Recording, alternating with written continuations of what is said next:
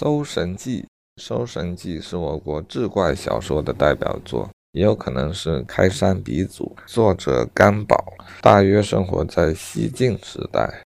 志怪体呢，说白了就是鬼故事。作者的本意是亦足以发明神道之不污也，意思就是说让人们相信鬼神是真实存在的。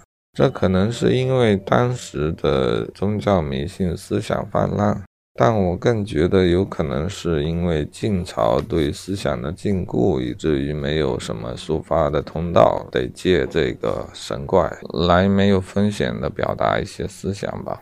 反观于现在流行的鬼故事啊、穿越体啊、玄幻啊、升级打怪啊这些颇有受众文学题材。是否意味着现在的这一代人无话可说，还是无话能说，从而只能去寻找一个虚无的精神乐园了？